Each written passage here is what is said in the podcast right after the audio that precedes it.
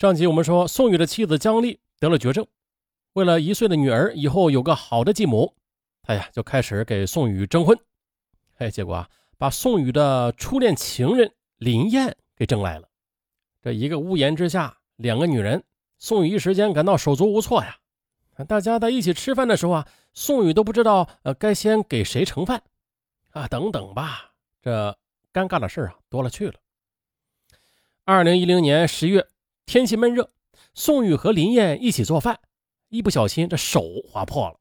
林燕见状，心疼的一把抓住宋宇的手，心疼的不得了。看着林燕如此细心的对待自己，宋宇突然的就感觉一阵冲动，两人就紧紧的抱在了一起。不久的，这原配妻子姜丽就发现了宋宇的变化了。以前宋宇看自己的眼光一往情深，对自己说话也特别温柔。但是现在呢，却只有哀怨，反而和林燕在一起的时候，他却显得激情焕发。二零一一年一月的一个晚上，姜丽见老公迟迟的不上楼睡觉，心里很不高兴，便摸索着下楼去看个究竟。走到楼梯口时，隐隐约约的听到两人正在说话呢。那说呀，等我们以后结婚了，你还能给我生个儿子吗？听到这里，姜丽的眼泪那是夺眶而出啊。她没有想到自己还没死呢，啊，就已经被老公和林燕当成了活死人。但是林燕是他招来的，啊，现在自己能怪他们吗？他强忍着痛苦，摸回楼上，用被子蒙住头，放声大哭，哭着哭着就睡过去了。可当他一觉醒来，已经凌晨一点多了。可是，一转头啊，宋宇还是没上来。姜丽也意识到了。这楼下肯定是发生了什么。他拿来一柄拖把，径直的走下楼，拉开灯。啊，了个去啊！宋宇正和林燕睡在一起呢。瞬间，呢，一股热血是冲上姜丽的脑门。他吼道：“你，你们竟然背着我干这种勾当！”林燕很尴尬呀，啊，不住的跟姜丽说：“啊，大姐，都是我的错，我对不起你，对不起大哥啊，你打我。”宋宇也痛哭流涕。他说：“啊，发誓再也不会做对不起姜丽的事了。”那再想想林燕对宋家的照顾，姜丽的心软了。当然了，他也害怕呀，万一这一棍子打下去，自己那就是前功尽弃呀。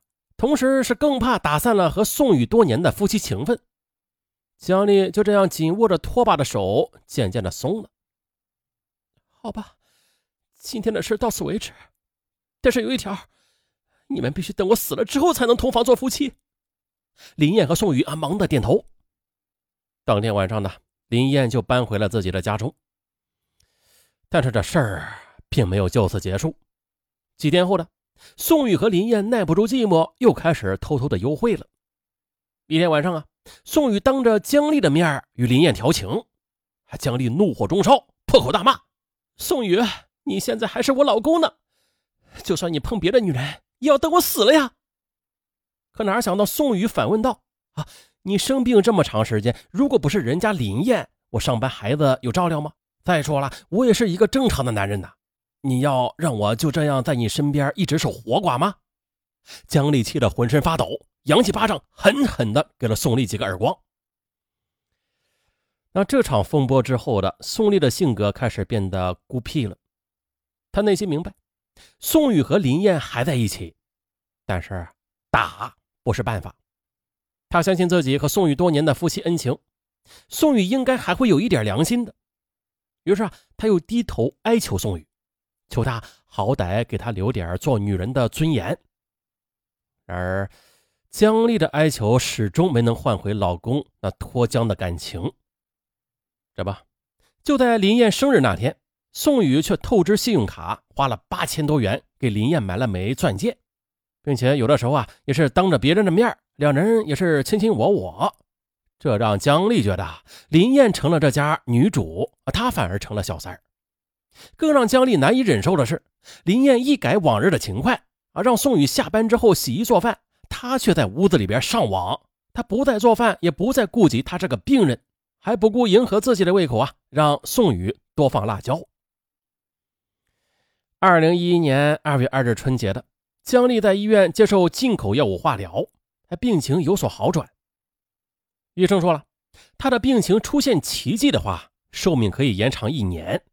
可是听到这个消息，姜丽反而高兴不起来。她想一死了之。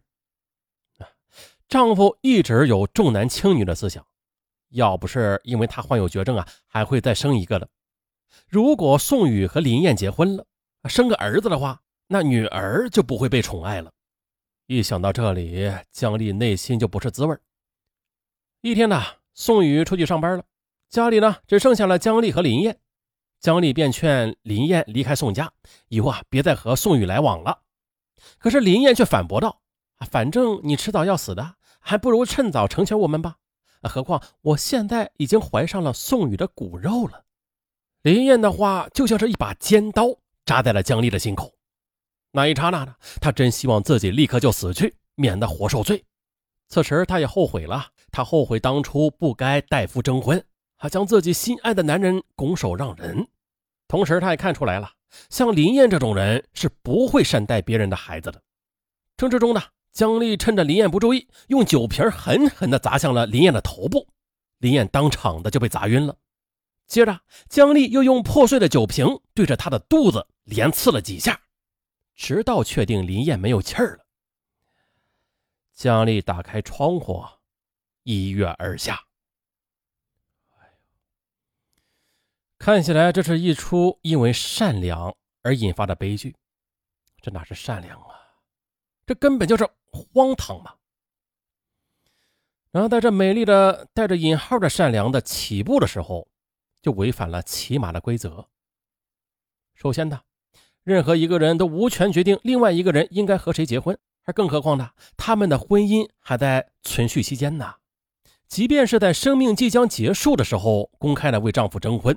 那也违反了我国一夫一妻制的法律规定，啊，又涉嫌干涉丈夫未来的婚姻自由。他的这些做法，与其说是善良和大度，不如说是愚昧、荒唐、幼稚。那甭管是什么事吧，出发点的时候就是错误的，那结局自然不会好到哪里去的。那咱们可以把家，嗯，当成是一个爱的系统，在这个系统里。任何一个成员的行为和感受都会影响到系统里的其他所有人，一个人就能牵扯到整个家庭的所有人，进而影响到整个系统的运转。而且啊，这个系统是容不得外人进入的，一旦外人进入，就像是病毒，那会影响到系统里的每个人的感受的，进而的便影响了整个系统的运转。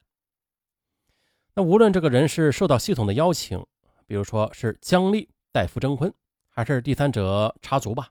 啊，不管这隐匿的成功与否，都会对系统造成破坏的，进而的让生活变得一团糟，甚至呢，就像如咱们今天说的这个案子的结局一样，引发惨烈的命案。